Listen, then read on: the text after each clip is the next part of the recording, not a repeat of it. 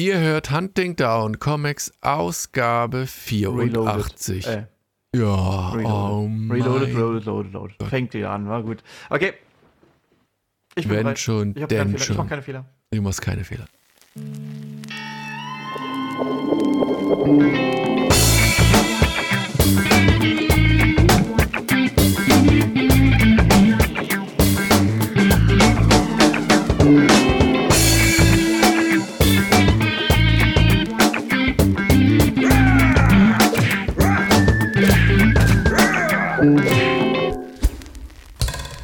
Hallo und herzlich willkommen zu einer neuen Ausgabe von Hunting Down Comics. Reloaded? Reloaded? Ja, dem Podcast über Comics und so. Ja, und Entschuldigung, beim letzten Mal habe ich, also die letzte Woche habe ich irgendwie verpennt. Wir haben uns mit Helge abgesprochen. Sag ich, jetzt ist Helge schon wieder umgefallen.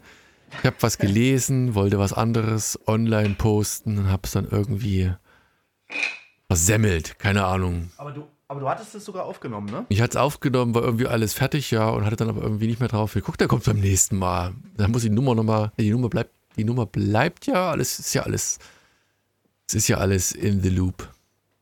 Ja, ähm, das ist besonders komisch, dass du es sogar aufgenommen hast. Also bei mir ist heute so, ich weiß nicht, du hast ähm, heute drei Sachen, glaube ich, mitgebracht. Ich habe ähm, zwei Sachen mitgebracht. Eigentlich, ich hätte sogar vier theoretisch, aber wir, wir lassen mal bei zwei. ähm, und zwar mache ich heute so ein kleines Special. Special? Ähm, ja, und zwar ein Kevin Smith Special. Cool. Kevin Smith, also hier Clarks, nee, wie hieß das doch? Clarks, ne, hieß das Ding. Genau. Ja, ja. Kennt Aber man. meinetwegen kannst du auch anfangen, weil du hast. Comicladen und, und, und. Nee, ich habe mal eine andere Frage. Ähm, ich weiß, wir sind, also du bist äh, eher unpolitisch, darum geht es auch gar nicht. Ähm, oh, das würde ich nicht sagen. Nee, auf nein, Fall. nein, öffentlich, naja, wie auch immer. Egal, komm, da, wir verstricken uns schon wieder.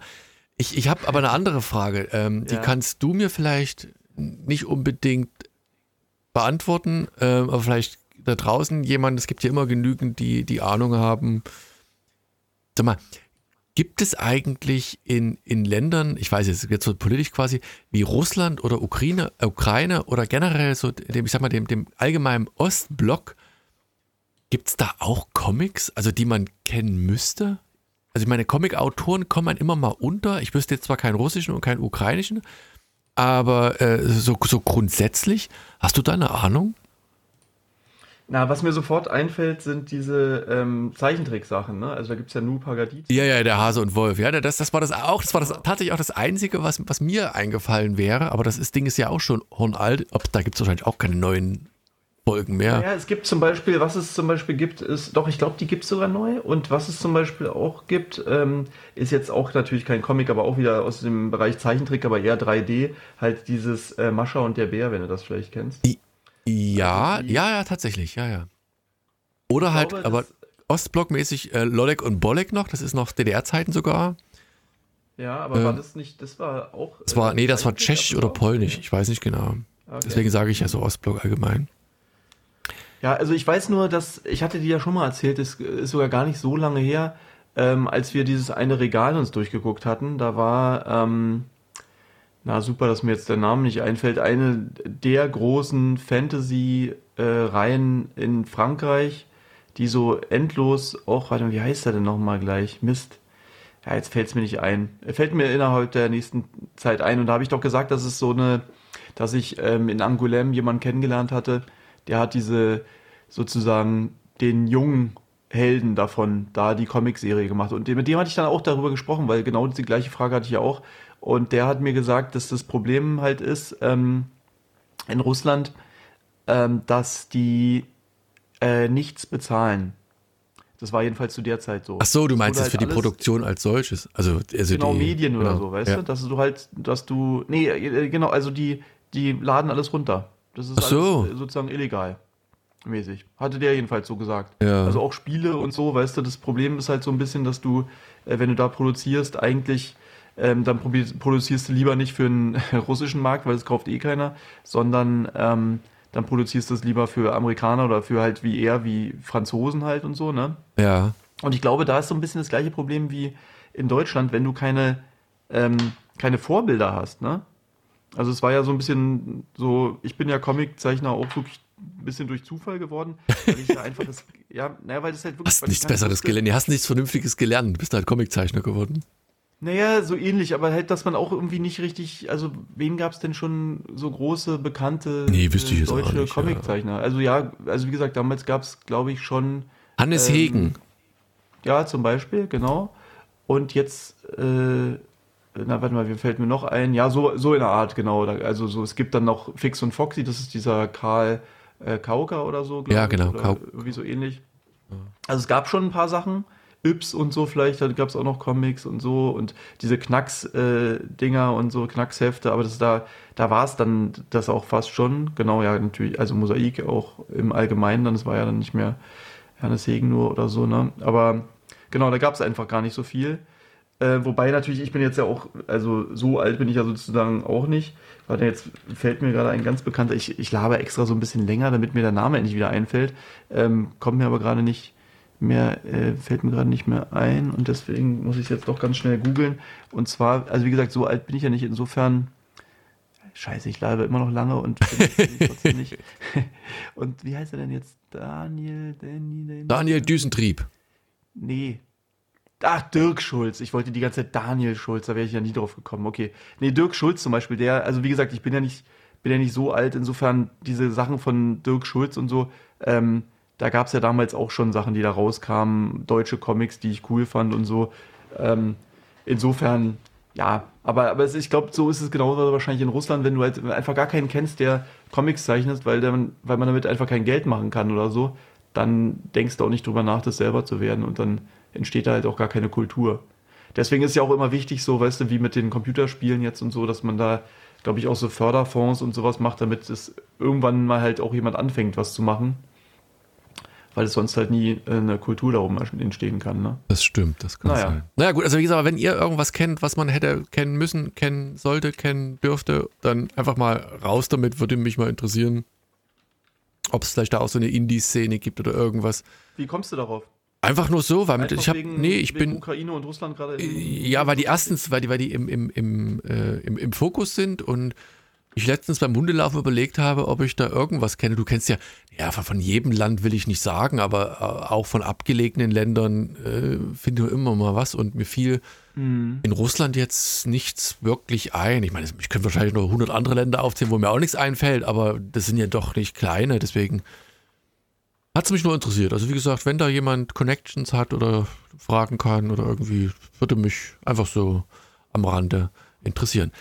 Mein erstes Comic. Ähm, diesmal tue ich mich schwer. Ich wollte Helge schon fast auswürfeln lassen, welches. Ähm, alle gleich scheiße oder alle gleich super? Nee, alle, alle gut. Also ich meine, es gibt sicherlich hier und da so kleine Abweichungen, aber ich, ja, ich würde jetzt gar nicht sagen, das eine ist schlechter, das andere ist besser. Es sind alle sehr, sehr unterschiedlich und sehr, sehr interessant. Ich habe äh, was von Dark Horse, ich habe auch was von Marvel, äh, war ich auch sehr mhm. überrascht.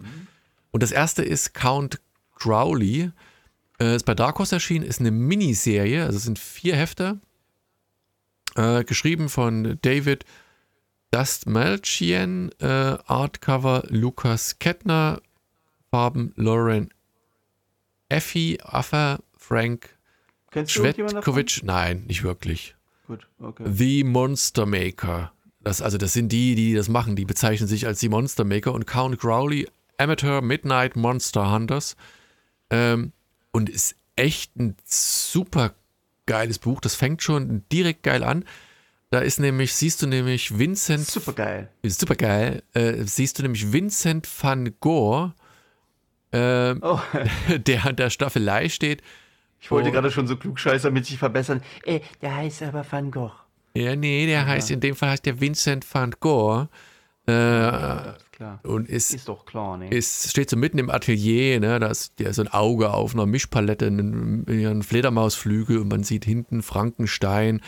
Und wenn man genau hinguckt und dann später das Heft liest, sieht man, dass da Figuren schon so angedeutet werden, die in dem Buch selber eine Rolle spielen. Das Interessante bei diesem Buch ist, dass der Anfang und das Ende so ein bisschen Twilight-mäßig ist. Also der Vincent van Gogh, der, der, der führt so in die Geschichte rein und, und am Ende holt er einen wieder raus und nach dem Motto, ja, und in der nächsten Ausgabe erfahrt ihr, wie es weitergeht, ob jetzt hier das unschuldige Lamm geopfert wird oder nicht und Cliffhanger-mäßig. Also das ist ziemlich geil gemacht.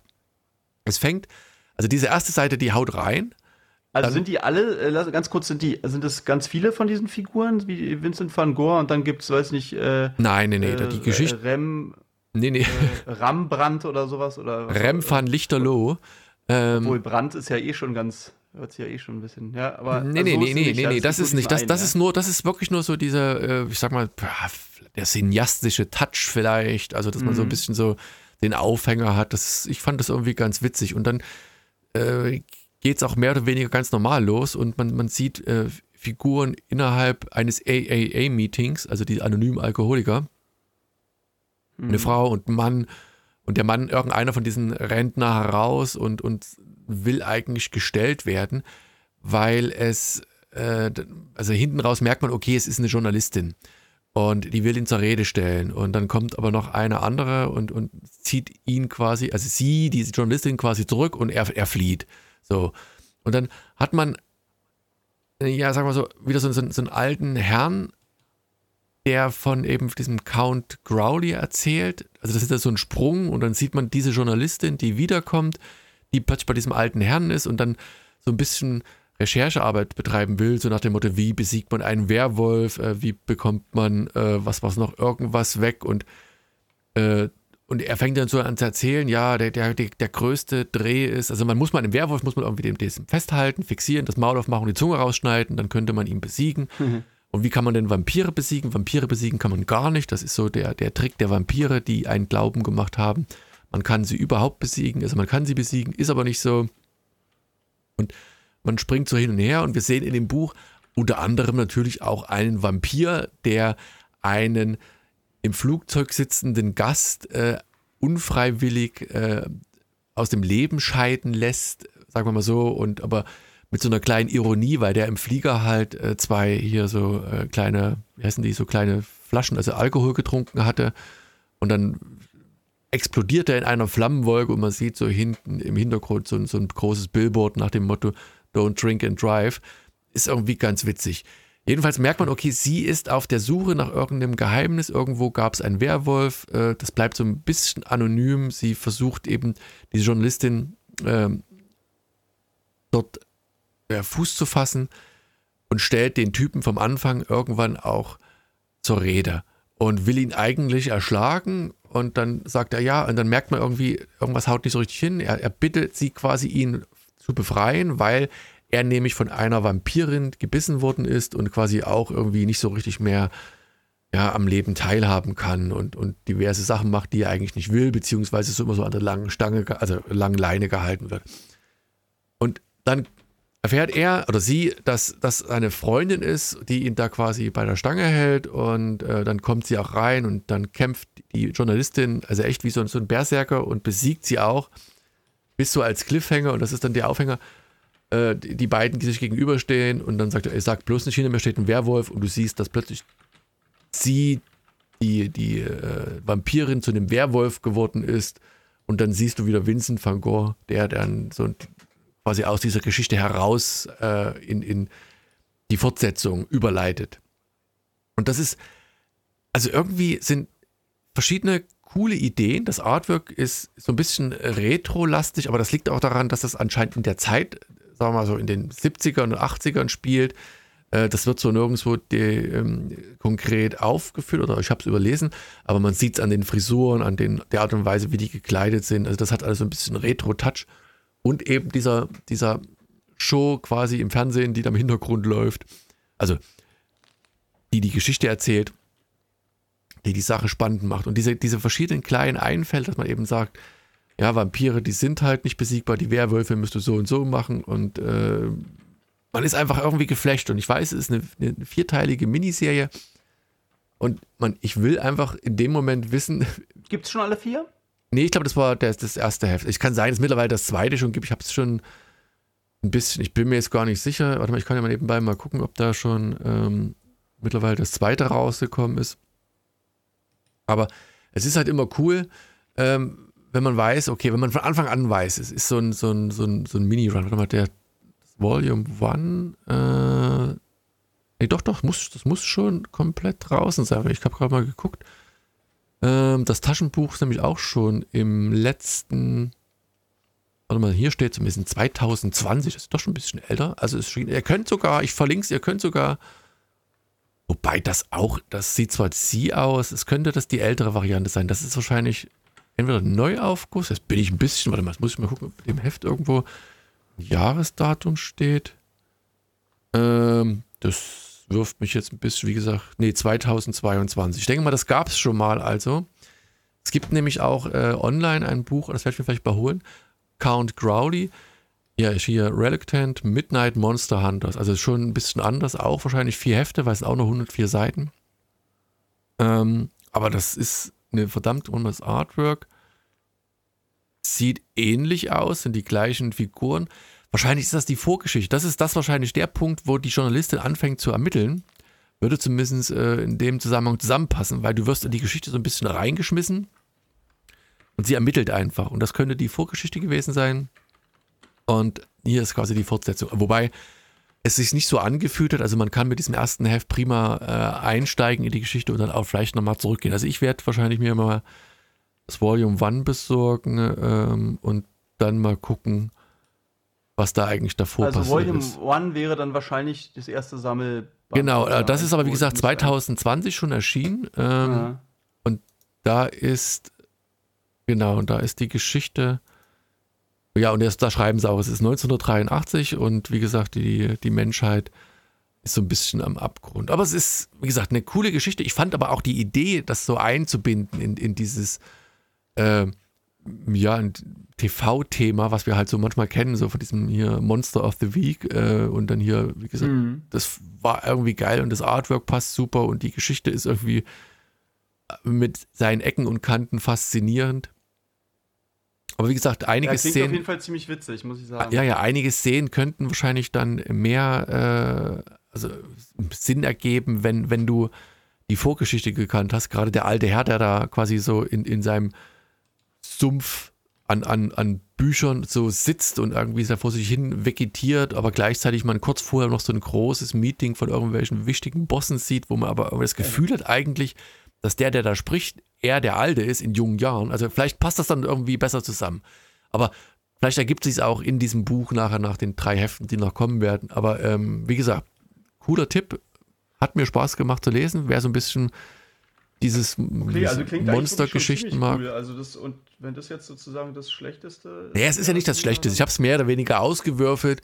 Mhm. Ähm, deswegen, also das ist, ja, ihr könnt gespannt sein. Also wie gesagt, ich würde es euch empfehlen. Wie gesagt, ihr könnt, wie gesagt, problemlos, ich hatte es nicht gewusst, äh, bei Count Crowley. Äh, ich werde beides verlinken, das Heft und die Serie zuvor. Ähm, vielleicht da anfangen. Ist alles bei Comixology verfügbar. Und so in diesem Sinne. Daumen hoch, sozusagen. Ähm, cool. Bevor ich, warte mal, bevor es weitergeht. Ich wollte ganz kurz, ich will auch noch mal einmal kurz was einhaken. Und zwar okay. ist mir dann wieder eingefallen. Und zwar hieß der Torgal, den ich natürlich meinte. Und es gibt dieses, äh, was der Russe gemacht hat, hieß oder heißt uh, The World of Torgal, uh, The Early Years. Und der Typ selber heißt Roman Zotchenko. Und äh, wie gesagt, ein Russe, total netter Typ gewesen. Und äh, da ähm, kann man auch mal, vielleicht können wir da auch was verlinken, gibt es auch bei Amazon jede Menge äh, Bücher, wo man so rein äh, blättern kann auch. Und also der kann wirklich super malen. Das ist halt so ein bisschen, es sieht halt, ja, klassisch französisch, sage ich mal, aus. Oder so, weißt du, so ein ja. Ähm, ja, also sieht, also ist jetzt nicht wahnsinnig modern oder so, aber so genau wie die Leute das halt natürlich auch wollen, die diese klassischen Serien lesen. Und er hat halt einfach diesen Stil so ziemlich gut adaptiert von Torgal und aber echt äh, wie gesagt, ein total netter Typ und sehr cooler Artist auf jeden Fall. Ja, kannst du da mal einen Link schicken, dann verlinke ich das entsprechend ähm, und ja. dann pack das rein. Dann habe ich heute früh, bloß mal ganz kurz am Rande, einen ganz Mini-Exkurs, also hat auch was mit Comic zu tun, gelesen. Wir haben ja beide hier äh, Xbox, ach, wie heißt das, Unlimited, Tralala, Gedöns.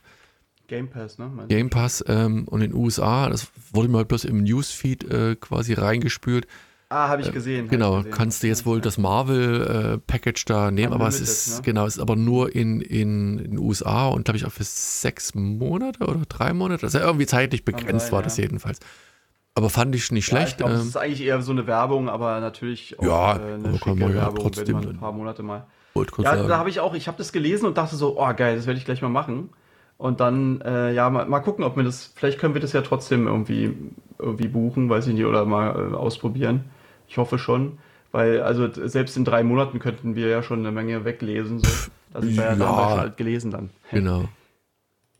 Gut. Ja, also ne, wäre nicht schlecht. Äh, ja, ähm, wie gesagt, ich habe so ein bisschen so ein mehr oder weniger, man könnte fast sagen, aus Zufall, also die Sachen, die ich hier rumzuliegen hatte, da waren halt zwei von Kevin Smith und habe ich gedacht, naja, dann machen wir das einfach so. Ähm, und zwar genau, also es, das erste, was ich vorstellen möchte, ist wieder aus dieser Marvel Must-Have-Reihe. Ähm, und zwar ist es diesmal Daredevil in den Armen des Teufels.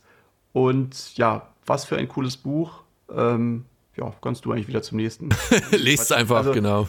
genau, nee, ich muss sagen, also für mich war das wirklich wieder ein Beweis, dass dieses ähm, Marvel Must Have halt wirklich die beste Idee seit, ja, seit, seit geschnitten Brot oder weiß ich nicht, oder seit noch besser, äh, Katja hat jetzt die ganzen ihre ganzen oder viele von den Gummibärchensorten in vegan rausgebracht. Vielleicht seitdem die beste. Nee.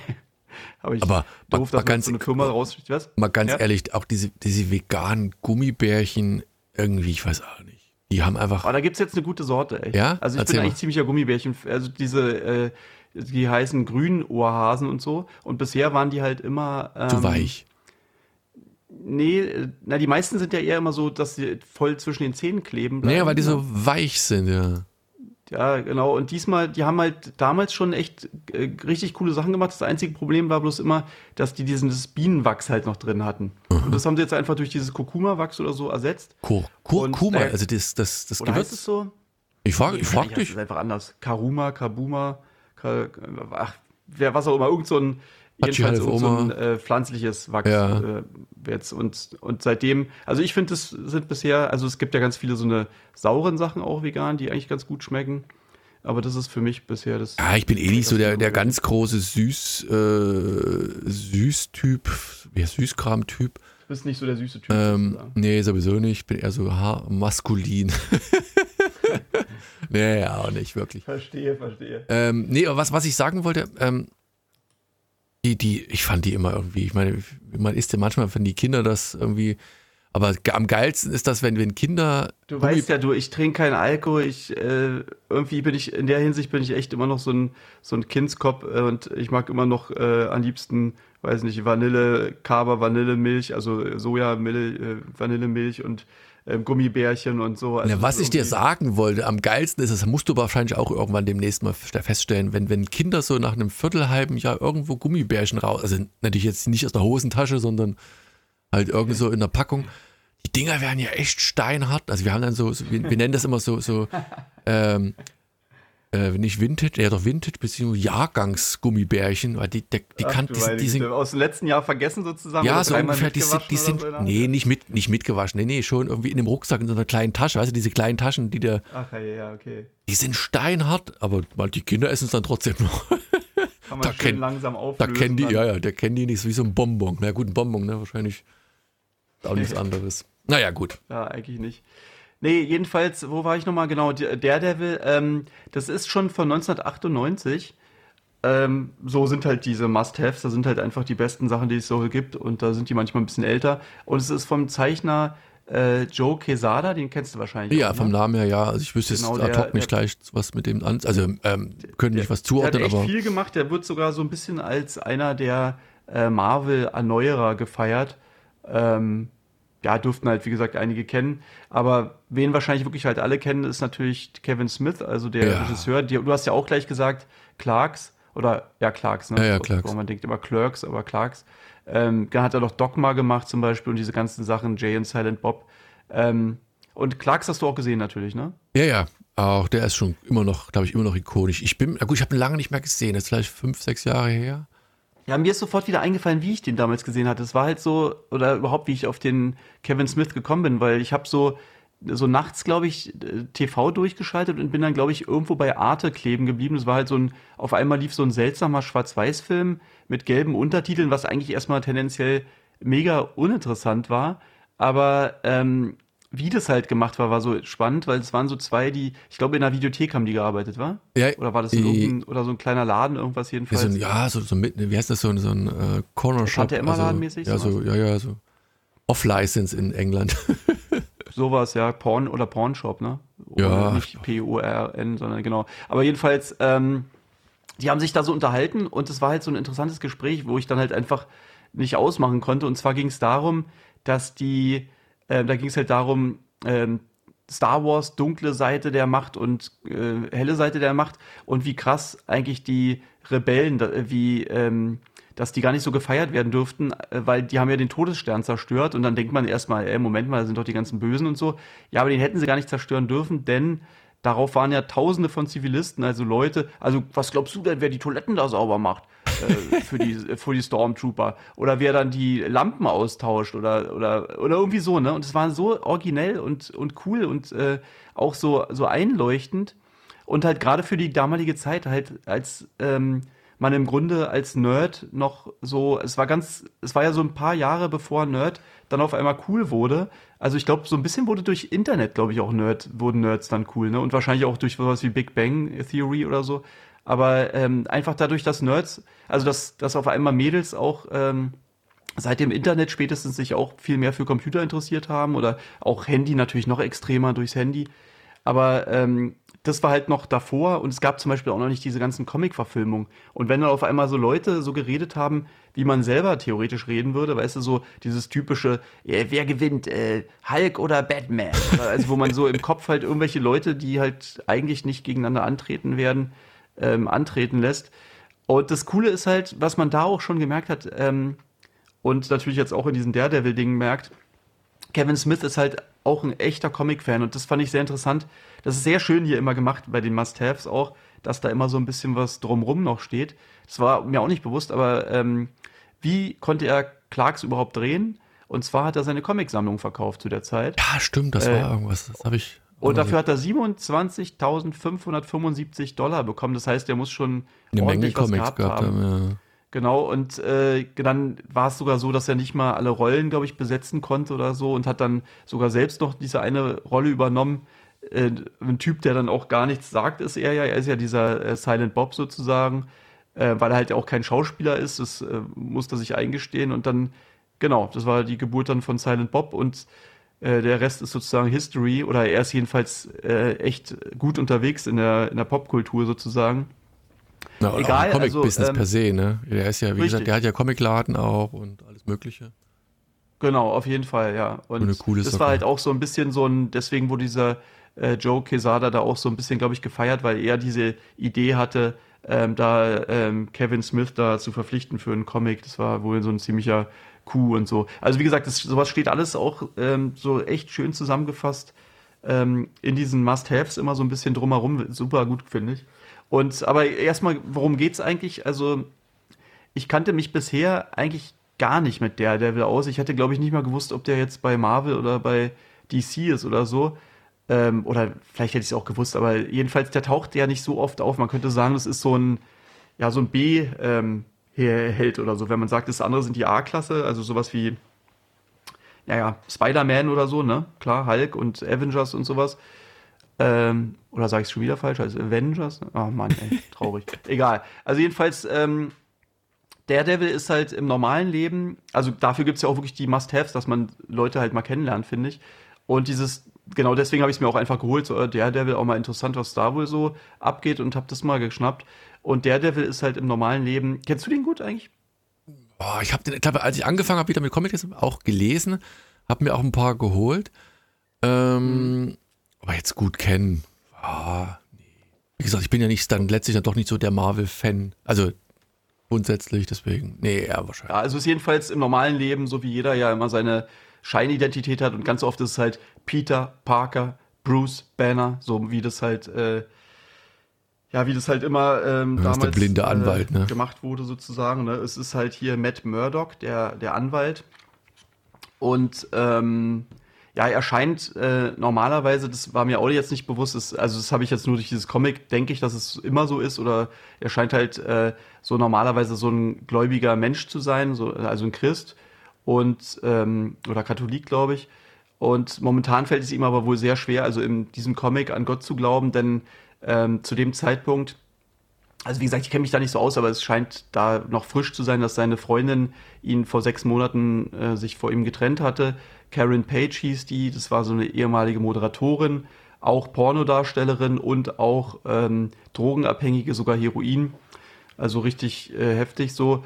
Und der Devil, ähm, wie du schon sagst, ist ja auch, das, das wusste ich sogar, äh, der ist halt blind, aber seine anderen Sinne sind dafür extrem geschärft. So äh, ist ja auch so ein bisschen dieses, ähm, also ja, ist ja so, das weiß man ja, ich glaube, das ist wirklich halt so. Wir haben, ich habe ja auch so einen Nachbarn, der ist, obwohl, nee, der ist auch nicht so krass, aber jedenfalls nicht so krass wie bei dem. Und es ist auch so ein bisschen klischeemäßig natürlich, weil warum sind die so extrem geschärft? Wieder mal durch einen radioaktiven Unfall, also irgendwie so eine, ich glaube, so eine Tonne da irgendwie, oder ja, was auch immer. Also eine Tonne ist, glaube ich, da von so einem Lastwagen gefallen oder so ähnlich. Und ähm, aber es ist auch nicht so wichtig.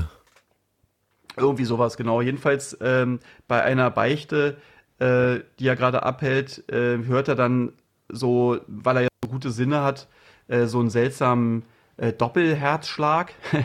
Und zwar ähm, ist es dann so eine junge Teenagermutter, die mit ihrem Baby vor so einem Auto flüchtet und das kann er irgendwie immer direkt hören so und dann ähm, nimmt er halt diese Mission auf, äh, rettet dann auch die beiden und erfährt, dass dieses Mädchen tatsächlich noch nie einen Freund hatte also ist halt so eine sehr junge Mutter und ähm, wundert einen auch erst ein bisschen. Und die hatte aber auch nie einen Freund, geschweige denn, die hatte sogar noch nie Sex gehabt.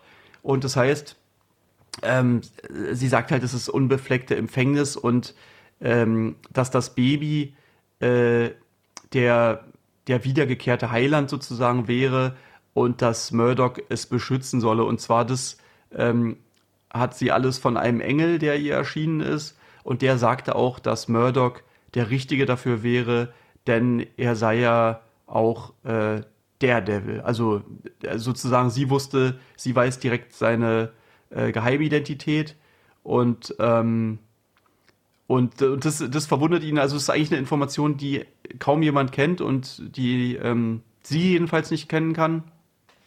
Und deshalb äh, beginnt er auch ihr so ein bisschen zu glauben. Und äh, später oder nicht viel später sogar taucht sogar allerdings noch so ein alterer, älterer anderer Mann an äh, auf, der behauptet dann äh, von so einer Organ Organisation zu sein, die ähm, für den ganzen Fortbestand der Menschheit schon seit Jahrtausenden oder so ähnlich verantwortlich ist und die zum Beispiel auch dafür verantwortlich sein äh, sind, dass die ganzen Superhelden überhaupt zu Superhelden geworden sind. Und dann erzählt er halt so ein bisschen, ja, also warum sollte denn diese Spinne da zum Beispiel dann unbedingt Peter Parker äh, gestochen haben und wir mussten zum Beispiel auch den Hulk dann da neben diesen äh, Radio, also irgendwie so jedenfalls äh, tut er so, als wenn oder erzählt hat, dass er dafür verantwortlich oder diese Organisation halt ähm, und die halt immer guckt, dass die Menschheit sich sozusagen in die richtige Richtung entwickelt. Und er hat jedenfalls Informationen äh, und behauptet, dass dieses Baby gar nicht heilig, sondern äh, vielmehr der Antichrist wäre und dass, äh, dass die ganze Menschheit äh, sozusagen zerstören würde, wenn halt der, will das Kind nicht zerstört. Und äh, jeder, der sich auch nur in der Nähe von diesem Baby befindet oder mit dem Kontakt aufnimmt, würde auch schreckliche Schicksalsschläge erfahren. Ja, und so passiert es dann tatsächlich auch, dass da schreckliche Dinge passieren. Also diese Ex-Freundin von Daredevil, die äh, meldet sich auf einmal total äh, aufgelöst bei ihm, dass sie an HIV erkrankt ist, was aber halt durch ihre Vergangenheit auch nicht so ähm, ungewöhnlich ist erstmal, aber halt viel später halt sozusagen dieser Virus erst aufgetreten ist. Und auch zum Beispiel sein Geschäftspartner wird ähm, von so einer Frau verführt, die sich dann irgendwie auch noch so als Dämonin herausstellt und dann Selbstmord begeht und er kriegt da noch richtig Probleme, auch, also nicht nur mit seiner äh, Frau, sondern auch ähm, äh, wegen diesem Todesfall, äh, wird natürlich Mord vermutet und so. Aber ähm, auch der, der will selbst begegnen, teuflische Gegner. Und der, der will, will sogar das Kind töten. Da gibt es ein paar echt ähm, so krasse äh, Momente. Ähm, aber eine andere Ex-Freundin von ihm, Black Widow, die hält ihn dann davon ab. Also hier tauchen echt ein paar sehr bekannte Figuren auf. Also Black Widow habe ich ja schon gesagt. Äh, auch Doctor Strange zum Beispiel, Kingpin, Spider-Man ist sogar noch dabei und ein paar andere. Ähm, ja, aber ich will jetzt auch nicht zu viel verraten natürlich. Erstmal noch ein bisschen vielleicht erklären, weswegen ich das eigentlich so cool finde. Weil, aber ganz, ganz kurz bevor. Ja. Also, aber es ist in sich abgeschlossen. Das sind acht Hefte oder so. Und genau. die sind dann, äh, wenn du es gelesen hast, ist die, die Geschichte auch rüber und du musst nicht nur irgendwo anders einsteigen. Nö. Gar nicht. Und okay. das ist auch wirklich mal eine von diesen, ich hatte mich ja manchmal ein bisschen, äh, was war das nochmal? Äh, Civil War oder so, glaube ich, hatte ich mich ja manchmal so ein bisschen, ja, beschwert ist jetzt übertrieben, aber wo schon manchmal so ein bisschen der Kontext gefehlt hatte, finde ich. Ähm, hier äh, ist es wirklich super gemacht. Ich gucke jetzt gerade, hast du jetzt eine Seitenzahl? Hier sind leider wieder keine. 200 drin. und irgendwas, 208 steht hier, genau. Ein echt fettes Teil jedenfalls und vor allem hat es eine wahnsinnige Textmenge, äh, da sage ich gleich noch was dazu. Ähm, aber gut, weil äh, das, das finde ich manchmal blöd bei Comics. Also wenn es zu textlastig ist, aber wenn es gut geschrieben ist, fällt es ja nicht auf. Genau, also das Ding ist, ähm, ich finde diese, äh, diese Geschichte äh, ganz gut und interessant. Aber vielleicht hast du jetzt schon ja gehört, also ähm, das äh, klingt jetzt auch, naja, klingt vielleicht ganz originell oder so, aber das hätte mir jetzt nicht unbedingt gereicht oder das hätte ich jetzt nicht so genial gefunden. Okay, da ist ein Baby als Antichrist, okay, gut. Ähm, aber was ich halt, also ich finde halt vor allem, ist es halt wirklich sehr cool geschrieben und damit meine ich aber auch nicht unbedingt die, ähm, ja, damit meine ich eigentlich vor allem diese äh, zwischenmenschlichen Dialoge und ähm, dadurch wird es echt, finde ich, ein ziemlich geniales Comic. Also normalerweise bin ich auch nicht so der Freund von zu viel Text. Ähm, das wird dann halt schnell irgendwie dem Medium Comic halt irgendwie nicht gerecht und eigentlich sollen ja die Bilder immer die Geschichte erzählen. Aber Kevin Smith macht es halt wirklich so gut, dass es irgendwie einfach trotzdem funktioniert. Wobei, ähm, ja, halt manchmal hätte ich auch, hätte ich mir auch vorstellen können, also man hat manchmal schon das Gefühl, ähm, der will jetzt irgendwie zeigen, dass er auch ein guter Schriftsteller oder so ist, aber da, aber das ist egal, das wird alles durch diese, durch diese Liebesgeschichte ähm, oder also weißt du diese diese Beziehung zu seiner Ex-Freundin und so und die einzelnen Figuren, die sind so super geschrieben und so ähm, der der Comic hat halt wirklich so eine gewisse Tiefe mit mit oft sehr traurigen Schicksalen und dann an den richtigen Stellen sind aber auch wieder Gags eingebaut. Also äh, Kevin Smith kommt ja eigentlich auch eher so aus den ja aus dieser lustigen äh, Stand-up, ich, ich weiß gar nicht, Stand-up-Comedian? Nee, ah ja, so ein bisschen vielleicht schon, aber also in die Richtung zumindest. Na, jedenfalls Clarks ist ja auch eigentlich eine Komödie. Sozusagen. Ja, na klar.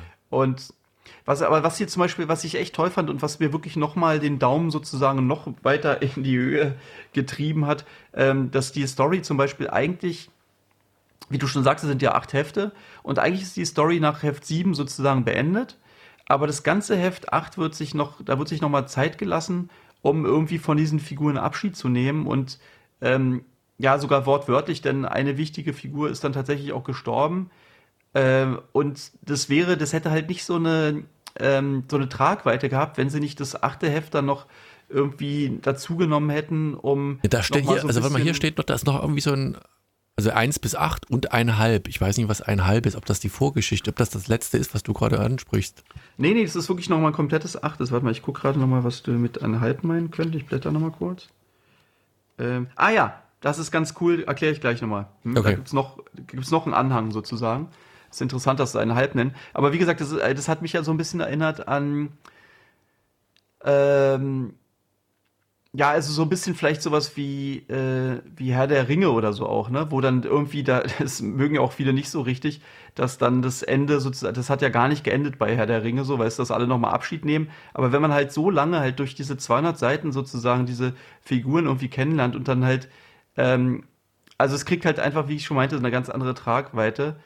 Äh, und also da gibt es dann wirklich auch gar keine Action mehr im achten Heft, sondern einfach einmal das Abenteuer in Ruhe Revue passieren lassen, nochmal vertiefen und Tschüss sagen.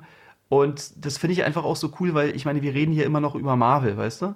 Ja. Und das wirklich sozusagen, wenn ich mir vorstelle, 1998, dass dann wirklich Leute, die eigentlich das Ende schon gelesen haben, sich dann so den nächsten, das nächste Heft holen, wo sozusagen wirklich kein, also das ist ja immer dieses Klischee, Superhelden, Action, äh, so ein bisschen hohl vielleicht, so ein bisschen, weißt du, aber dann, dann wirklich keine einzige Action-Szene, sondern einfach nur nochmal wirklich, dass einem die Tränen in die Augen kommen, nochmal ähm, noch darauf eingehen, was jetzt diese Beziehung vielleicht ausgemacht hatte zwischen der Person und, also, oder, wie gesagt, ich will jetzt nicht zu sehr ins Detail gehen, aber einfach richtig cool gemacht, finde ich. Und äh, ja, wie gesagt, welches Blockbuster-Comic nimmt sich schon diese Zeit halt? Das fand ich, und auch welcher Verlag lässt sowas zu, finde ich einfach richtig cool. Und ich wurde dann halt auch nochmal wirklich richtig melancholisch am Ende. Und genau, dann gibt es halt im Anhang diese, dieses, was sie unter einhalb noch meinen. was ich auch ziemlich genial finde. Und zwar gibt es da noch so eine kleine Vorgeschichte, die einem nochmal mehr Informationen offenbart, wie sozusagen dieser, ähm, ohne jetzt wieder zu viel verraten, dieser Komplott oder wie das sozusagen funktioniert hat, dass die das so gegen Daredevil, sag ich mal, vorgehen konnten.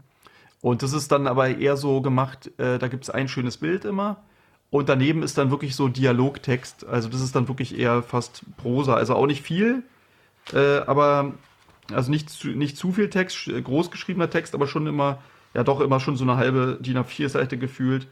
Ähm, aber richtig toll. Und dann halt äh, natürlich obligatorische Cover- und Skizzengalerie hinten. Aber zusätzlich, was ich auch so super finde, ist halt diese Einordnung äh, und mehr Infos zu Daredevil und den Machern. Also diese Einordnung auch so ein bisschen, was kam noch zu der Zeit raus, was könnte man noch äh, zum Vertiefen noch lesen und so. Und da so echt schön so wie so eine Diagramme auch so ein bisschen, also echt toll für, für Fans oder welche, die es durch das Heft dann vielleicht geworden, geworden sind.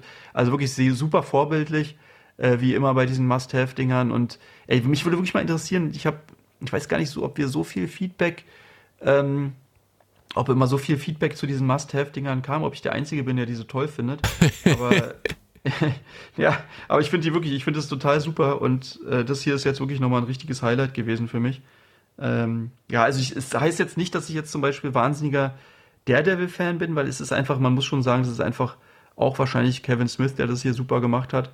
Aber es hat mir den Helden schon näher gebracht und ähm, richtig, richtig schönes Ding. Wobei, also nochmal die, ähm, nochmal zum Verständnis, ich finde eigentlich diese Geschichte an sich, ja gut, halt, ne? So, was soll's. Aber darum geht's mir gar nicht so sehr. Oder ob das jetzt alles da, teilweise finde ich auch, ähm, macht es vielleicht, also ich kann jetzt leider nicht so sehr darauf eingehen, sonst verrate ich zu viel, aber teilweise macht es vielleicht auch gar nicht so einen richtigen Sinn oder das ist so ein bisschen, ach, ich kann glaube ich gar nichts sagen, sonst verrate ich einfach zu viel. Äh, aber äh, also teilweise hätte ich mir so gedacht, wenn es als Film oder so rauskommen würde oder wenn es jetzt kein Comic wäre, dann würde man vielleicht denken, ja, ja, genau, es, es funktioniert auch gar nicht so.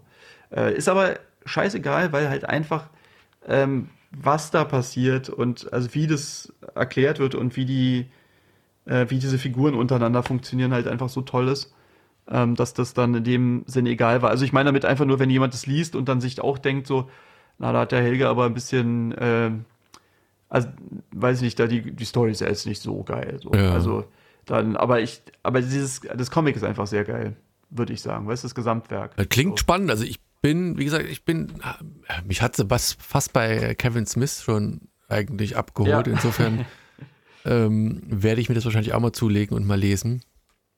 Ja, cool. Ähm, Wäre interessant auch nochmal zu hören von dir, ähm, wie du es dann fandst, ob du das so mit gleich einschätzt. Und man würde ja auch, am liebsten würde ich ja auch gerne immer über so eine, so eine Details reden. Aber ähm, wie gesagt, das würde jetzt hier zu viel spoilern. Und das wollen wir natürlich auch nicht. Vielleicht machen aber wir da Es gibt auch ein paar Parallelen tatsächlich zum nächsten Heft, was ich von ihm vorstellen werde, aber da werde ich dann nochmal später drauf eingehen. Genau. Und dann komme ich zu meinem nächsten. Äh, das passt insofern ganz gut, da es auch bei Marvel erschienen ist. Ähm, mhm. Wie gesagt, ich ta tatsächlich nicht so derjenige bin, der äh, üblicherweise Marvel liest. Jetzt muss ich ein bisschen Sagst aufpassen. Du jedes Mal und stellst die letzten drei Wochen schon, glaube ich, immer Marvel vor. Naja, aber ich, ich gucke immer mal so. Und das hat mich halt angesprochen, dieses Heft, das heißt Demon Days Blood for Void. Void? Ja, ja, ich glaube Void. Äh, von Peach Momomoko. Ähm, auf dem Cover also man sieht, okay, es sind Wasserfarben, äh, so ein bisschen asiatisch angehaucht, die ganze Sache. Es gibt auch chinesische Schriftzeichen oder asiatische Schriftzeichen. Ich weiß nicht, ob es chinesische Schriftzeichen sind. Und da steht ganz groß Nummer 1. Und muss aber aufpassen, es ist so ein, es ist leider, also nicht leider, es ist, ist ein One-Shot irgendwie. Ne? Und es gibt, Nummer 1 und dann aber ein One-Shot, komisch. Ja, und es gab auch schon einen One-Shot davor, wie ich festgestellt habe, hinterher. Und es gibt, glaube ich, auch noch ah, ich glaube, zwei oder drei, die kommen werden. Also da kommt auch noch was. Und äh, deswegen ist nämlich das, dieses Heft ganz am Anfang auch äh, so gemacht, dass da halt so ein bisschen hier previously, also so was, was vorher geschehen ist, passiert. Und da kann man nochmal quasi zurückgreifen. Das ist nämlich hier die Yashahida-Saga Part 4. Also, also beziehungsweise. Das sieht aber ja total, das ist Marvel? Ja, ja, so ja das sieht, sieht total so nach Manga aus. Also die Story und das Artwork ist von Peach Momomoku, kenne ich natürlich nicht. Ne? Mhm. Äh, Zach Davison, der hat die englische Adaption gemacht in Dialoge und Letterer ist Ariana Mehr. Ähm, genau, und das Geile ist halt, also wenn da nicht Marvel stehen würde, äh, würde man Marvel nie äh, damit in Verbindung setzen. Es gibt so ein paar Momente, die auch dir gefallen wird. Ich weiß nicht, ob man das online sieht. So ein Hulk-mäßiger Moment? Genau, da kommt so ein Hulk. Sehe ich gerade. Und ja. äh, die, die, cool. die Hauptfigur, äh, die hat einen Begleiter, äh, einen Wolf, der, den, den sie Logan nennt, der aber tatsächlich wirklich nur ein Wolf ist, aber halt die Parallelen natürlich zu hier, ähm, na, wie heißt er? Oh. Logan, wie heißt der? Ja, na, äh, na Wolverine. Äh, Wolverine. Genau, halt ja. unverkennbar sind. Und hier und wird. Ich meine, ja, und hier natürlich ist Hulk, der sieht auch, der hat, der sieht aus wie so ein halbes äh, Wildschwein oder so ein Oger oder irgendwas, ne? so, ein, genau. so ein Troll. Das ist auch ein bisschen ungewöhnlich. Und es ist sieht echt eine, also ich, wie gesagt, es ist halt, es ist halt so ein, so ein äh, Teil 4 dieser Saga, aber es ist halt in sich abgeschlossen und deswegen mhm. kann man nicht so viel zu erzählen, aber es ist halt einfach genial gemacht. Das ist so ein, dieser asiatische Touch, den du vielleicht aus dem Mangas manchmal so hast, oder diese epischen Erzählungen, wo das dann aber dann über Bände und Bände und Bände ausgebreitet wird, ist hier gar nicht so äh, im, im Fokus, im, im Schwerpunkt, sondern das ist halt tatsächlich einfach, in Anführungszeichen, eine, eine Geschichte abgeschlossen, aber so tiefgreifend. Ne? Das sind zwei Schwestern, äh, wo die Mutter äh, gestorben ist und wo die eine Schwester der anderen Schwester die Schuld daran gibt und dann kämpfen die weil, und dann haben sie äh, bestimmte äh, Schwerter und, und man man hat so das Gefühl, man weiß, wie es ausgeht und dann geht es am Ende doch in eine ganz andere Richtung und das alles in, also ich glaube, es ist nicht permanent durchgängig Wasserfarben, die Hintergründe sind ganz oft Wasserfarben oder beziehungsweise sieht vieles aus, als wären es Wasserfarben wären.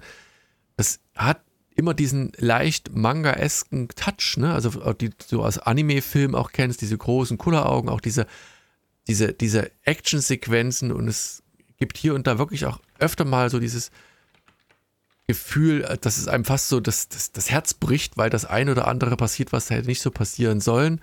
Dann gibt es aber auch Figuren, die, die an so ein bisschen an Scotty Young erinnern, also die damit auftauchen, also von, von so klein, knuffig irgendwie. Und immer eine riesengroße Geschichte, meiner Ansicht nach, äh, im, im, im Hinterkopf.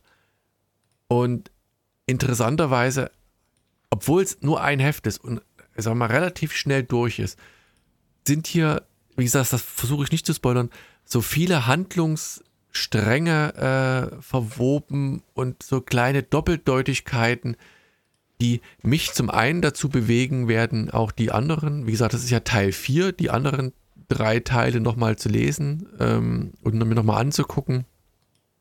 Ich wollte mal parallel dazu im Netz gucken, was die nämlich geschrieben haben.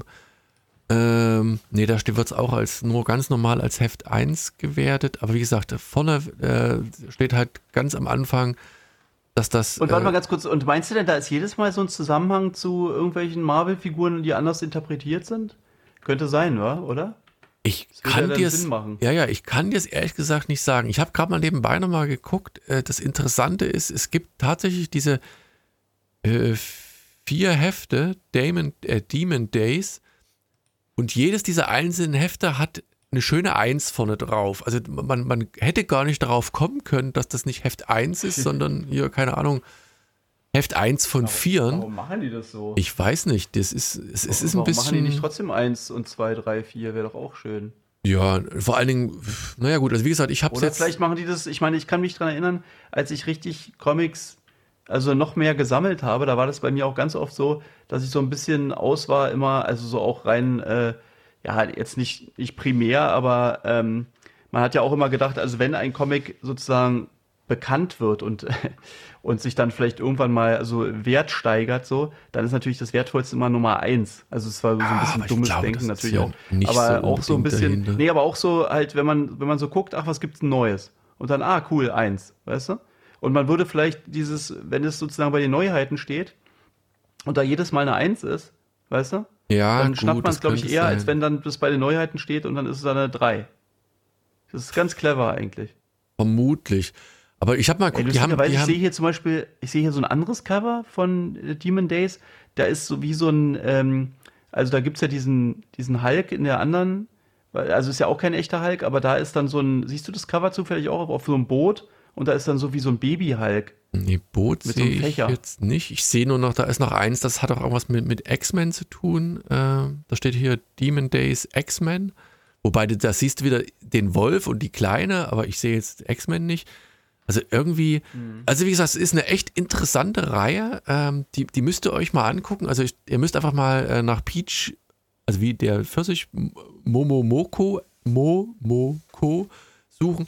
Da gibt es eine ganze Menge wirklich interessanter äh, Comics von ihr, die optisch eigentlich gut sind. Und wenn die alle so in sich so ein bisschen abgeschlossen sind und trotzdem so diese Kombination so aus dezenten Marvel mit, mit mit asiatischem Einschlag haben. Also ich finde das, ich fand das also eine, eine sehr interessante Entdeckung an Sehen einem. So schön äh, wasserfarbenmäßig. Ja, ja, genau. An, an, an, an einem Genre, was ich hätte nie so bei, bei Marvel verortet. Also das, das, das war echt eine Überraschung, weil ich dachte, okay, guck's mal, es sah halt das Cover geil aus irgendwie. Aber was das für eine Geschichte ist, von Demon Days noch nie was gehört. Wie gesagt, da wird der eine oder andere vielleicht die Hände über den Kopf zusammenschlagen, aber äh, ich verfolge Marvel jetzt nicht so unbedingt, aber das hat mir. Aber weißt du, was mich, weißt, was mich wundert? Ich meine, normalerweise interessiert dich ja Manga überhaupt nicht. Und dann ist da halt mal auf einmal so ein, so ein Hulk oder irgendwas so äh, halt Marvel oder so. Und schon. Naja, dass das siehst, das hast du ja, das hast du ja auf dem Cover, siehst du das ja nicht. Also, da siehst du.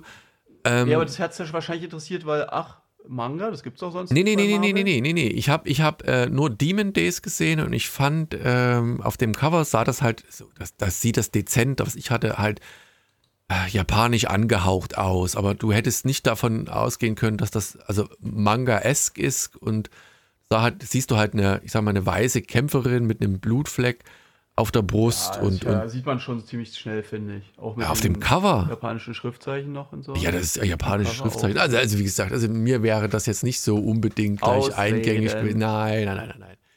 Ich würde ja dazu stehen. Aber ich war positiv überrascht, wie gesagt, und ich denke mal, dass alle diese Einerhefte ähm, so, so, so One-Shots in sich abgeschossen sind, aber trotzdem irgendwie ein größerer Bogen äh, geschlagen wird.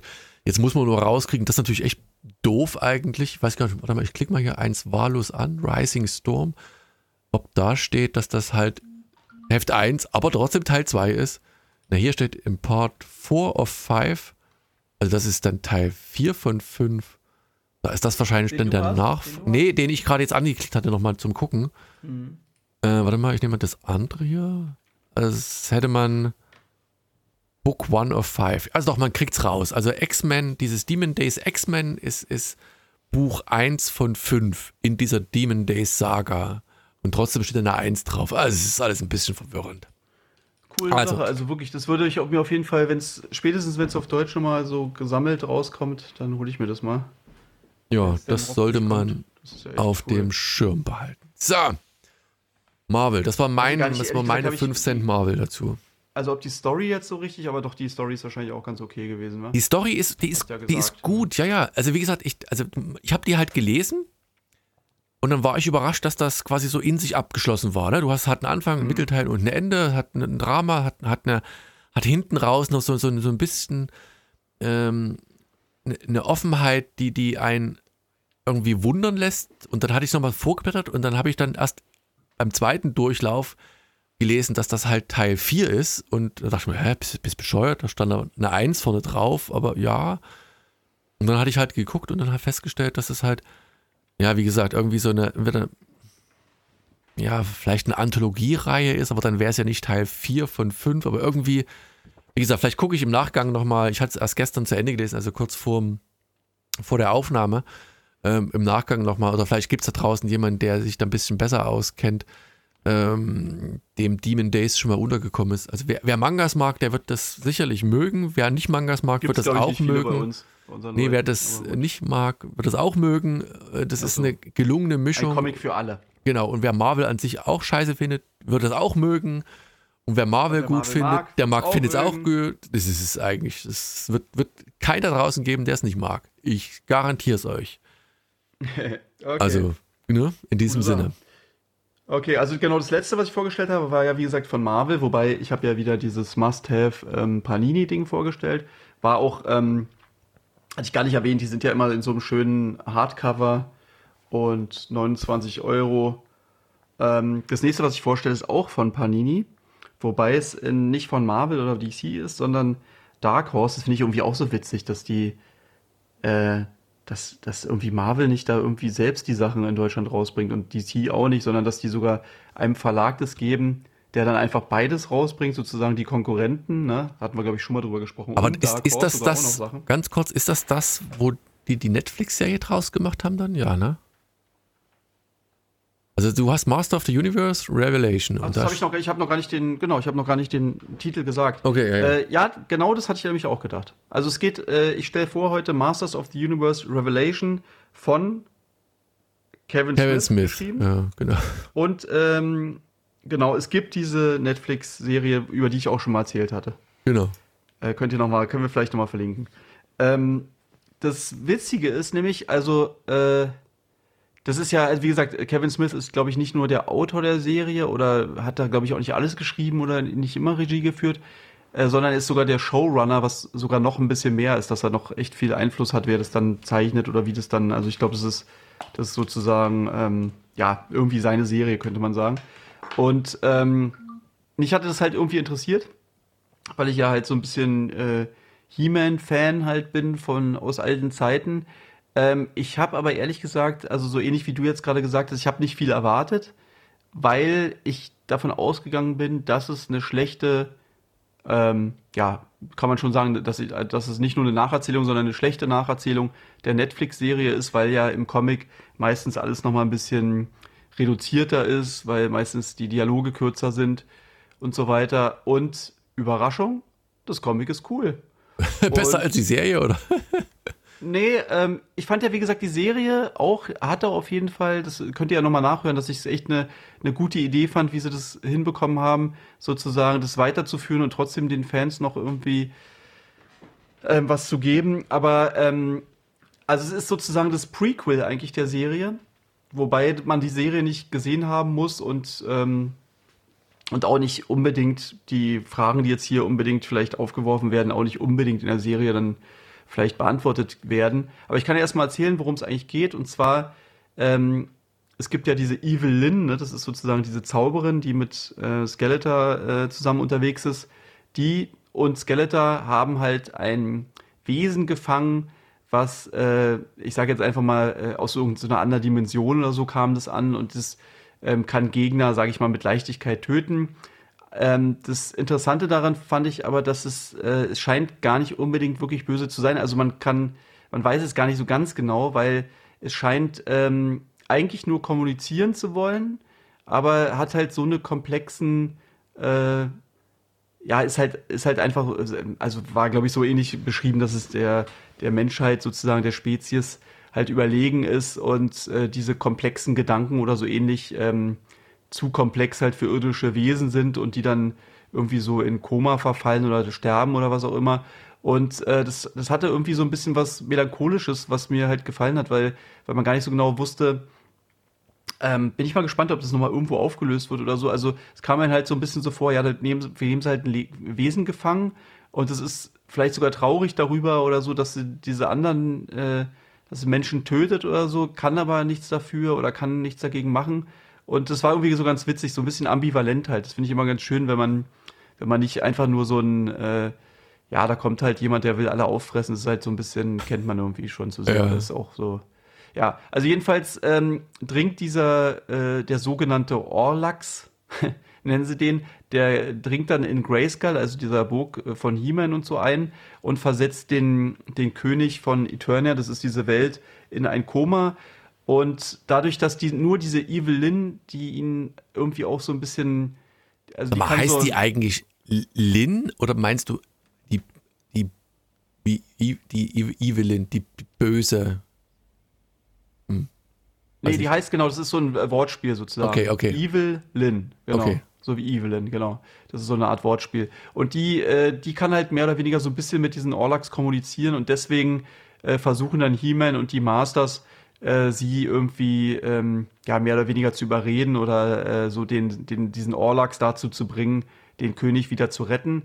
Und ja, so oder so ähnlich, sage ich mal, ist die Story. Und das ist schon so wie ein bisschen so wie beim der äh, äh beim wie heißt da will genau, äh, dass die Story gar nicht so entscheidend ähm, für das Comic eigentlich so richtig ist oder oder auch gar nicht so, so entscheidend dafür, dass mir das Comic so gut gefällt, sondern die Stärke sind hier halt auch wieder die Figuren, denen äh, Kevin Smith so eine ganz ungewohnte Tiefe verleiht halt, weil es sind ja, ähm, ja, eigentlich ist es ja so ein bisschen 80er Jahre Trash, kann man ja fast sagen. Also, was hier ganz cool ist, ist halt zum Beispiel, dass ähm, wir äh, so ein paar, äh, die Vergangenheit von so ein paar äh, von den von den Hauptfiguren wird so ein bisschen mehr beleuchtet und zwar auch noch von den äh, sozusagen Bösewichten. Und diese, wir, wir, gehen zum Beispiel in die, in die Vergangenheit von Skeletor, als er noch nicht so der, dieser mächtige, ähm, diese mächtige Nemesis davon He-Man war, sondern es war eigentlich so eine deprimierende Vergangenheit. Der war ein Sklave und der, da wird halt äh, aufgezeigt, wie er damals sein Volk in so einer Art Revolution befreit hat und dann ähm, sogar irgendwie ja sowas wie Glück äh, empfunden hat und halt wie gesagt auch so Freunde und so. Sie hatte dann, er hatte dann sogar, das konnte man gar nicht so richtig glauben, hat dann sogar eine Frau kennengelernt und ein Kind gehabt und die, die hat halt wirklich richtig glücklich äh, gewirkt und dann, ähm, ja, wie kann dieses Glück wohl enden? Kann man sich vielleicht, äh, ja, kann, will jetzt nicht zu viel verraten, aber jedenfalls äh, geht dann, sage ich mal, alles schief und er trifft dann kann man ja ruhig sagen, also Frau und Kind sterben halt und er trifft dann seinen ehemaligen Meister Hordak und der verspricht ihm halt, äh, also der, der zeigt ihm halt irgendwie, dass es sowas wie die Macht gibt und dass es, äh, dass er eventuell seine, äh, dass, dass es die Macht sogar so stark ist, dass sie sogar Tote zum Leben wieder erwecken kann. Und eigentlich dadurch wird er sozusagen überhaupt der Scherge von, von dem Hordak, äh, und, und wie das halt, das ist wirklich sehr, sehr cool gemacht, fand ich. Und ähm, äh, wo das so ein bisschen aufgezeigt wird. Und man weiß ja auch, dass Hordak dann im Endeffekt dann nicht mehr, also ist so halt wirklich, hört sich ganz schön nach Star Wars an, auch mit der Macht und so. Äh, aber äh, im Endeffekt ist ja Hordak dann, ähm, also ja, einst warst du mein Schüler, so mäßig wie, wie bei Star Wars halt, ne? Ähm, ja, wie auch immer, äh, auch diese äh, Backstory von Evelyn ist ziemlich äh, herzerwärmend und irgendwie cool. Und ich fand es halt, wie gesagt, ziemlich cool, was er da aus dieser 80er Jahre Kinderserie irgendwie rausgeholt hat. Und ähm, um das nochmal zu betonen, diese Story geht so eigentlich. Und auch diese Schreibweise, das wollte ich auch nochmal, das hatte ich vorhin ja auch schon so ein bisschen angedeutet bei äh, Daredevil, dass die Schreibweise manchmal so ein bisschen zu ausgeschmückt, äh, ausgeschmückt wirkt, ein bisschen zu literarisch, äh, zu lang. Also da gibt es vor allem diese Textblöcke, diese Captions da, da ist manchmal so ein bisschen ähm, ja zu gestelzt oder so, also zu sehr so, guckt mal, was ich für, ein, für tolle Formulierungen habe, was ich für ein super Schriftsteller bin. Ähm, also ist, ist jetzt wirklich äh, ein bisschen übertrieben natürlich, aber das, da hatte ich so ein bisschen, weißt du, kennst du sowas, wenn du das so liest und dann irgendwie deine Gedanken schon abschweifen und du nochmal von vorne anfangen musst, weil das irgendwie so, ein, ja, so, so, irgendwie so zu Blümerand, also so überbörden irgendwie manchmal so überborden. Ja, teilweise Wörter benutzt werden, die halt jetzt nicht in unserem normalen Sprachgebrauch drin sind, die sich halt vielleicht schön anhören, aber äh, weißt du, ich, ich bin ja allgemein so ein, so ein Fan auch von, von Büchern eher, die halt äh, einfache Sprache, komplexe Zusammenhänge oder, oder komplexe Aber die Frage Storys, ist halt, liegt das an der Übersetzung oder also an der, der Art und Weise, wie es übersetzt worden ist? Oder denkst du, dass das Kevin nicht. Smith so gemacht hat?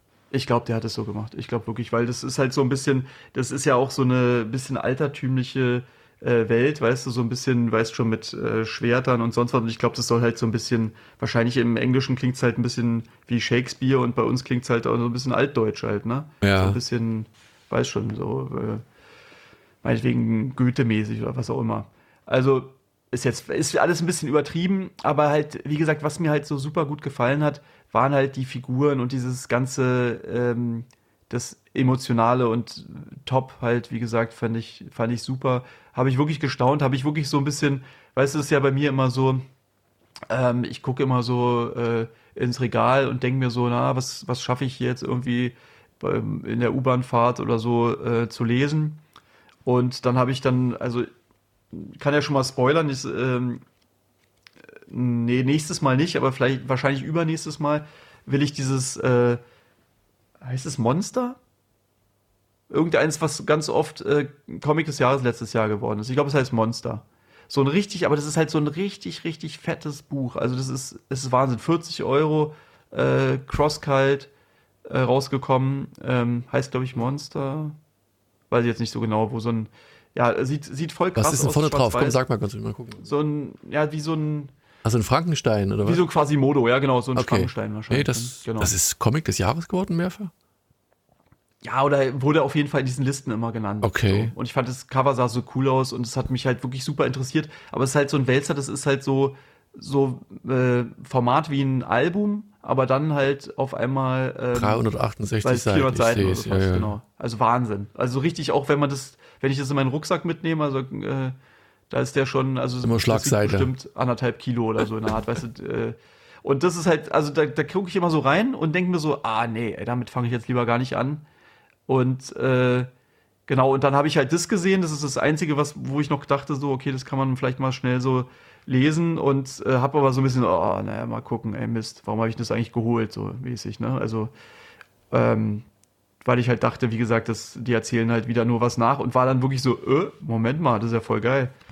Ähm, das ist wahrscheinlich, also spielt da bestimmt ein bisschen mit rein, wenn man weiß schon, wenn man halt denkt, etwas ist nicht so cool und dann so positiv überrascht wird. Ja, glaube ich äh, auch. Ist wahrscheinlich was anderes, als wenn ich jetzt zum Beispiel dieses Monster lese und denke, das ist ein Comic des Jahres und wenn es mir dann, wenn es dann nicht ganz so cool ist, dann hat man schon ein schlechteres Bild. Aber das, wie gesagt, äh, Daumen hoch, wer auch nur so ein bisschen was mit He-Man und so anfangen kann oder wer so ein bisschen so ein verpeiltes 80er, 90er Jahre Kid ist wie ich, der. Die haben es natürlich ganz clever gemacht. In der, der Vorschau, das, das reine Artwork der, der Hefte, ähm, ja, erinnert an die, an die Serie der 80er, 90er, keine Ahnung. Also das hat schon also ein bisschen, aber die, die Covergalerie, da sind ein paar Cover dabei. Also wenn ich die im Laden gesehen hätte, hätte ich auch zugeschlagen. Also gerade dieses Heft 4, wo dann dieser, ich weiß nicht, Falkenfrau da kniet und dahinter mhm. steht. Das, das, sieht schon Zora, ziemlich ne? mhm. geil aus. Also das ist schon,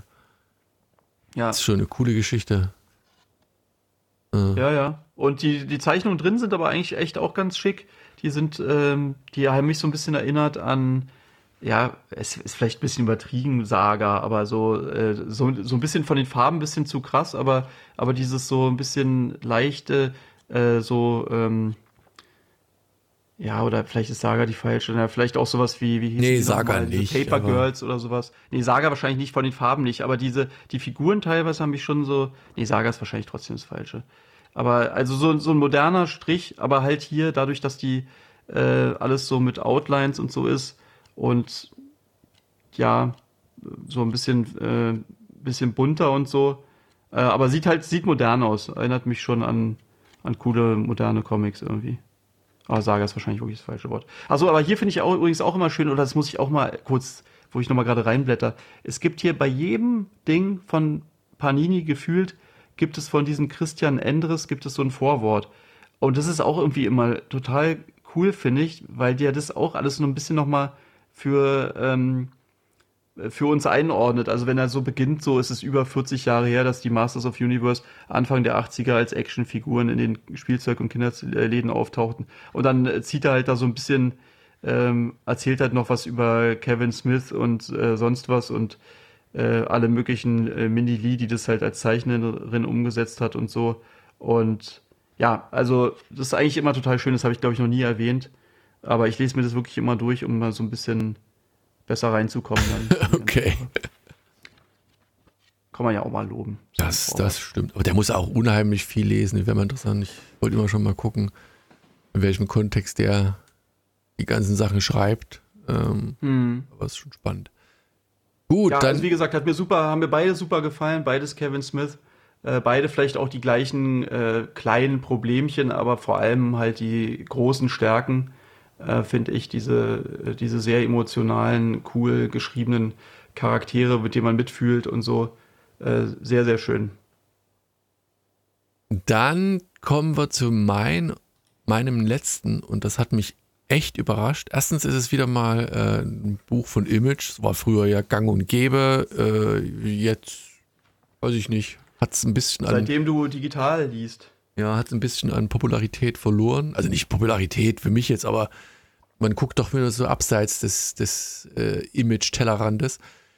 Ähm, Ghost Cage ist der Titel und das Interessante ist, es ist eine Miniserie, also es sind nur drei Hefte, was immer ganz nett ist.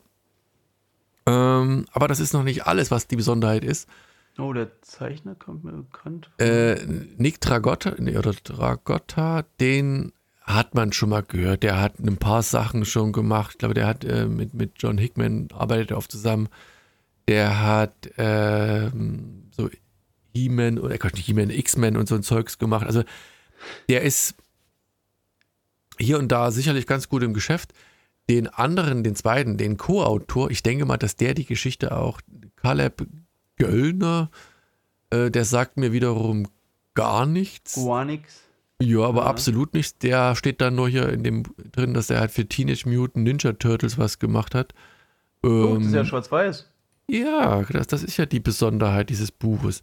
Das Cover, das siehst, auf dem Cover siehst du äh, eine leicht untersetzte Dame mit einer Brille und einem Anzug, äh, so ein älterer Herr, der im Schnurrbart dasteht, ein Vogel, der zwitschert und ein Roboter oder irgendwas Vergleichbares so im Hintergrund. Und aber das sieht, also das Cover sieht sehr cool aus und vor allem auch hat sehr schöne Farben, finde ich. Da ist auch so ein kleines Geist übrigens noch, ne? Genau, so ein kleiner, ein kleiner Ghost. Der ist, der, der spielt auch eine Rolle nachher in diesem Buch. Der ist nämlich so ein, ja, nicht Avatar. Heißt ja immerhin Ghost Cage. Ja, ja, genau, genau. Und dann fängt man an zu lesen und dann denkt man, man ist in einem Manga und ich dachte im ersten Moment, dass das irgendwie eine Manga-Adaption wäre oder irgend sowas, aber ist es tatsächlich nicht, sondern es ist alles so in diesem, ja, so Rasterfolien sind es nicht, aber so, so ein bisschen in diesem. Na doch, der Style soll schon so Rasterfolie-mäßig Ja, ja, sein. ist auch hier und da, aber es ist halt nicht permanent durchgängig. Das ganze Ding ist schwarz-weiß. Es sind, also ich glaube, hier ist es mit 45 Seiten angegeben und es erzählt eine etwas seltsame Geschichte, denn wir sind ähm, immer noch auf der Erde. Ich weiß nicht, ob da irgendwo das Jahr steht, das spielt aber auch keine Rolle. Und wir haben dieser Typ, der auf dem Cover zu sehen ist, dieser alte Herr, der ist der, wie soll man sagen, der Herr des, des Megakraftwerks der Erde. Also es gibt ein riesengroßen Kraftwerk der Erde und das ist so ein bisschen ein verrückter Professor und. RWE. Ja, irgend sowas in der Richtung wahrscheinlich. Und er hat so à la Frankenstein, ein, ein, also wie das Frankenstein ein Monster erschaffen, das er zum Leben erweckt. Ne? Und, und, er macht am Anfang so ein bisschen, das ist ein, ein wenig zäh, so, so ein bisschen so, so, so ein Selbstmonolog. Ne? Da geht er darüber, also von, von diesen unterschiedlichen Energiearten, die es gibt, hier Kohle, Wasserstoff, Gas, Wind, nukleare Energie. Und er hat eben dann dieses gigantische Ohm-Kraftwerk, also der, der Typ heißt auch Ohm, also wie hier der Widerstand. Und das ist so ein Ries, sieht aus wie so ein riesengroßer, äh, wie sagen wir so ein Kühlmeiler oder so von irgendeinem Atomkraftwerk und das sind anscheinend verschiedene Level drin und da kommt eben dann dieses seine Kreatur zur, zur Geburt. Und dann gibt es plötzlich einen Alarm und dann hörst du so in, in, auf der richtigen Welt, ja, das ist kein, hier kein, keine Übung, bitte verlassen Sie irgendwie hier dieses, äh, dieses Kraftwerk beziehungsweise den Arbeitsplatz und dann siehst du so, so eine riesen Reihe an Cubicles, wo äh, Leute so in, in ein, ein Meter mal ein Meter, das ist nicht, aber zwei Meter mal zwei Meter arbeiten und da ist auch ein Mädel, äh, das sagt, nee, ich muss hier unbedingt das noch zu Ende machen, äh, wenn, wenn, da kann ich hier aufsteigen, da kam gerade ein Ticket rein, in einem anderen so, nee, die Welt geht gerade unter, wir müssen uns retten, wir müssen uns Sicherheit bringen und sagt, nee, das ist meine Chance, hier aufzusteigen, also in der Hierarchie und sie sitzt und macht und da kommt dieser kleine Geist, den wir auf dem Cover auch schon sieht und sagt, ey, du bist hier äh, quasi die Auserwählte und, und was wie, ich soll zum Chef, also zu diesem oben, zu dem ganz Großen, den anscheinend keiner groß sieht und sie ist da ganz geflasht und gebannt und wird zu diesem, zu, zu dem Ohms seiner neuen Kreatur, seiner Schöpfung gebracht und wie sich herausstellt, ist diese junge Dame halt nur so eine Art Babysitter, die auf diese Kreatur aufpassen soll. Und diese Kreatur, die kämpft im ersten Buch gegen alle möglichen Elemente, also gegen Wasser, gegen Kohle irgendwie. Und es, es ist eine, ja, wie gesagt, er von, vom Vater, also von diesem Wissenschaftler, wird nur gesagt, pass auf, du äh, frisst oder wirst gefressen, also aber du bist mein Kind, du frisst nur, so nach dem Motto. Und sie, das Mädel, muss halt ihn mal ab und zu wiederbeleben irgendwie und zur, zur Seite stehen und es, es hört sich alles ein bisschen verrückt und nicht ganz so 100% linear an, aber es ist eine Geschichte, die ein Klingt in ihrer Abs strange, ja. Absurdität halt immer weiter in den Bann zieht, zumal auch dann die, die Rollen so ein bisschen tauschen, also die, also nicht tauschen, aber die, sie ist halt eigentlich erst total erpicht darauf, dem, dem, dem Chef helfen zu dürfen. Dann ist sie demotiviert, weil sie halt nur so ein Babysitter ist und dann passiert etwas, also ähm, dass ihre Einstellung so ein bisschen ändert und der kleine Geist immer wieder da ist und man weiß, ehrlich gesagt, also ich, es hat sowas von, äh, wie ist diese japanische Serie, von der hier äh, die Squid Game so, hat so, so ein ah, bisschen angehaucht, also nicht angehaucht, aber sie muss sich halt jetzt mit dieser Kreatur wahrscheinlich durch diese Level, die ganz am Anfang so angedeutet sind, mit diesem Kernkraft, Wasser und Wind und tralala, wahrscheinlich zum Chef nach oben arbeiten und versuchen, diese Kreatur am Leben zu erhalten. Ist, ist meine Meinung, zumindest nach dem ersten Heft. Es sind nur drei Hefte und wieder ein Heft, was aber du hast nur eins gelesen wahrscheinlich, ne? Ja, ja, ich, ich weiß gar nicht. Ich, bin, ich habe, wie gesagt, das habe ich jetzt zuletzt gelesen. Ich weiß, kann sein, dass das zweite, mal gucken, ob das schon draußen ist. Nee, kannst du vorbestellen. Also das ist tatsächlich relativ mhm. brandaktuell.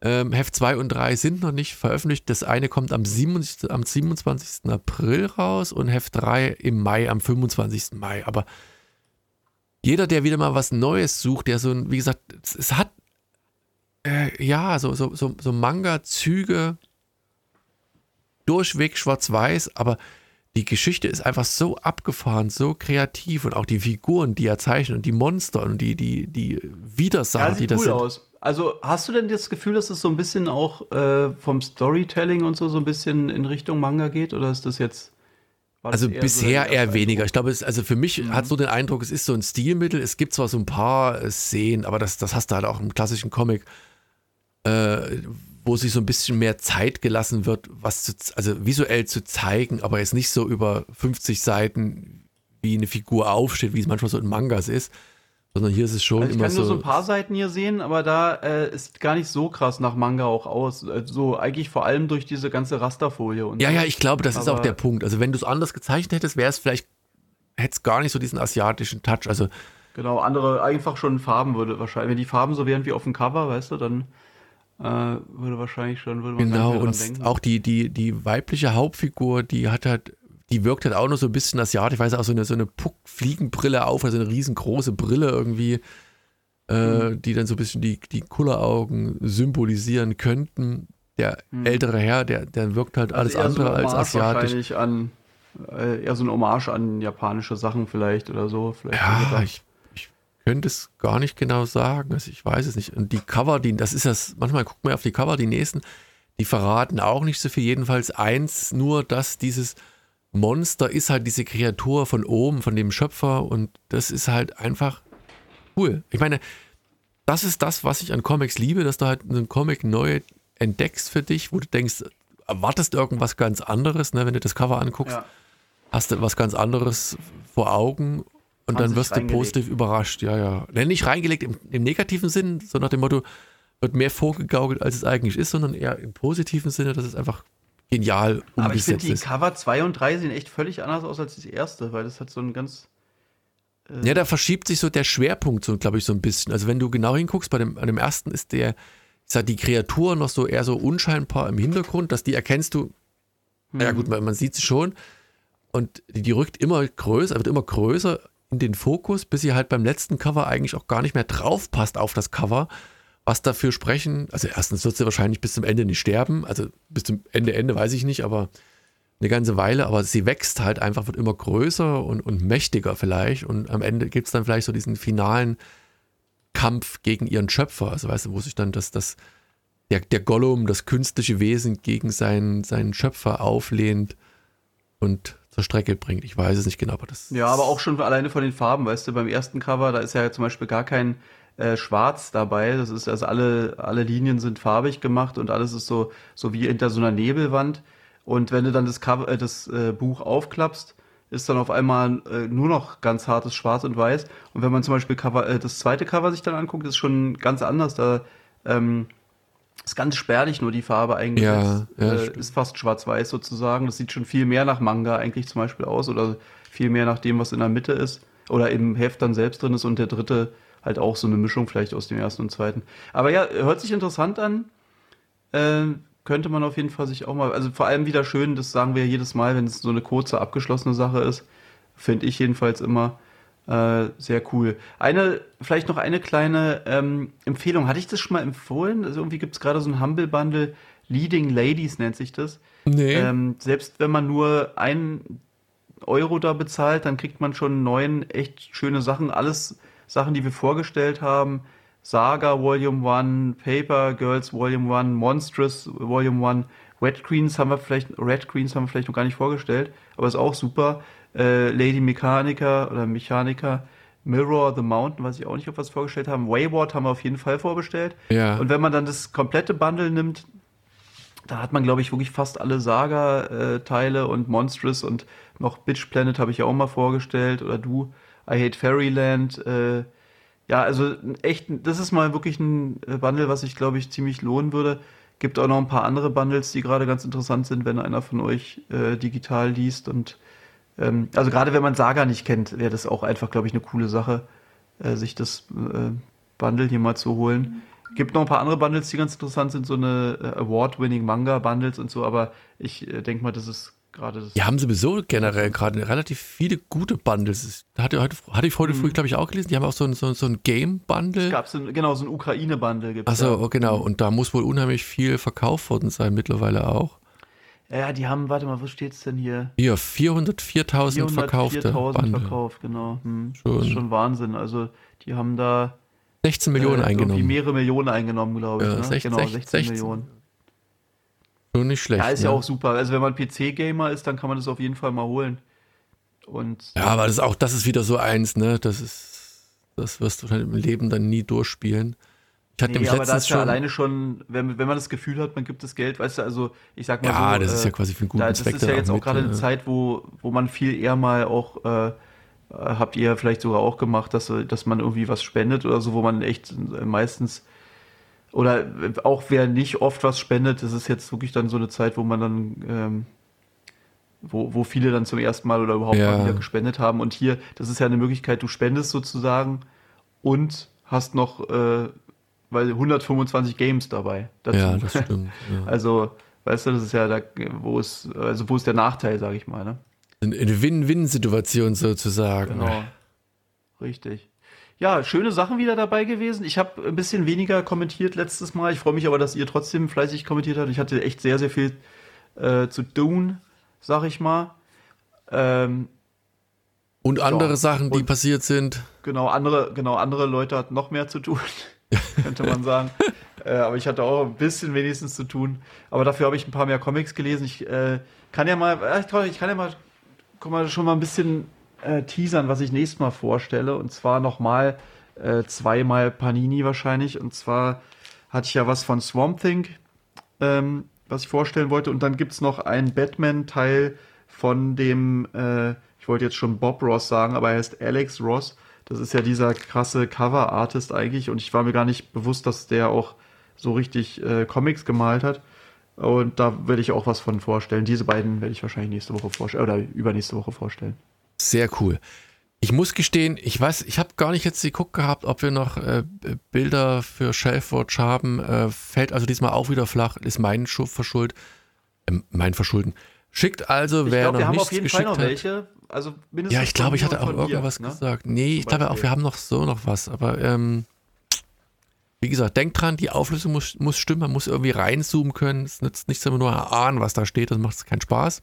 320 mal 200 Pixel mindestens. Naja, so Spaß. ungefähr, so ungefähr. So. Amiga-Auflösung. Amiga ja, war das so klein nur? Ja, ja. Also, Traurig. Ja, ja, ich. Aber dadurch, dass die Monitore damals auch so waren, dass das alles so schön ineinander sich verschwommen hat. Ja, die hatten ja sowieso, da hatten ja äh, dieses, wie hieß denn das, De-Interlace, also wo du halt. Äh, ja, Interlaced, so, Interlaced, ja. genau, da war ja das, dadurch war es doppelt irgendwie und. Äh, ja, stimmt, das ist immer so geflackert. Genau. So, komm, dann in diesem Sinne, vielen Dank für die Aufmerksamkeit und wenn ihr so geniale kleine Tipps habt, dann immer rein in die Kommentare. Also ich meine, wie gesagt, wir sind ja nicht die Einzigen, die mal abseits vom Mainstream was lesen. Insofern. Ja, sagt auch mal ruhig mal spannend. hier mit dem, würde mich echt mal interessieren, diese Must-Haves, ob ihr da irgendwelche von gelesen habt, welches das Beste davon ist oder äh, was ihr da, ja, oder was ihr sonst noch so äh, empfehlen könnt, genau. So. Dass es auch He-Man-Fans unter euch gibt, würde mich auch interessieren. He-Man. Wer liest denn He-Man? Gibt's doch keine. So ein, auch so ein unangenehm peinlicher Name eigentlich, oder? He-Man. Hm? Ja, Mann, das sind doch diese Joghurts, weißt du? Ja, Mann. Nee, Hermann, ist das nicht so ein Teig oder irgendwas? Das ist so ein Joghurt, ja, Joghurt. So ein ja, Mann, keiner macht mich mehr an, war das doch immer. Das Ehrmann ist das doch, oder? Ja, na hier. Ach, keine Ahnung, was weiß ich denn. Ist doch Ehrmann. Bin froh, dass ich schon mehrere Jahre keine Werbung mehr gucken muss. Und immer wenn ich es doch mal zufällig. Als wenn es bei YouTube keine Werbung gibt. Ähm, ja, aber die kannst du wegdrücken. Also mittlerweile nicht alle, aber nee, so die, diese permanente nervige Werbung, die immer kommt. Klar. Ähm, das ist schon was anderes. Und das ist schon irgendwie doof. So, in diesem Sinne, vielen Dank und bis zum nächsten Mal. Macht's gut. Tschüss. Tschüss.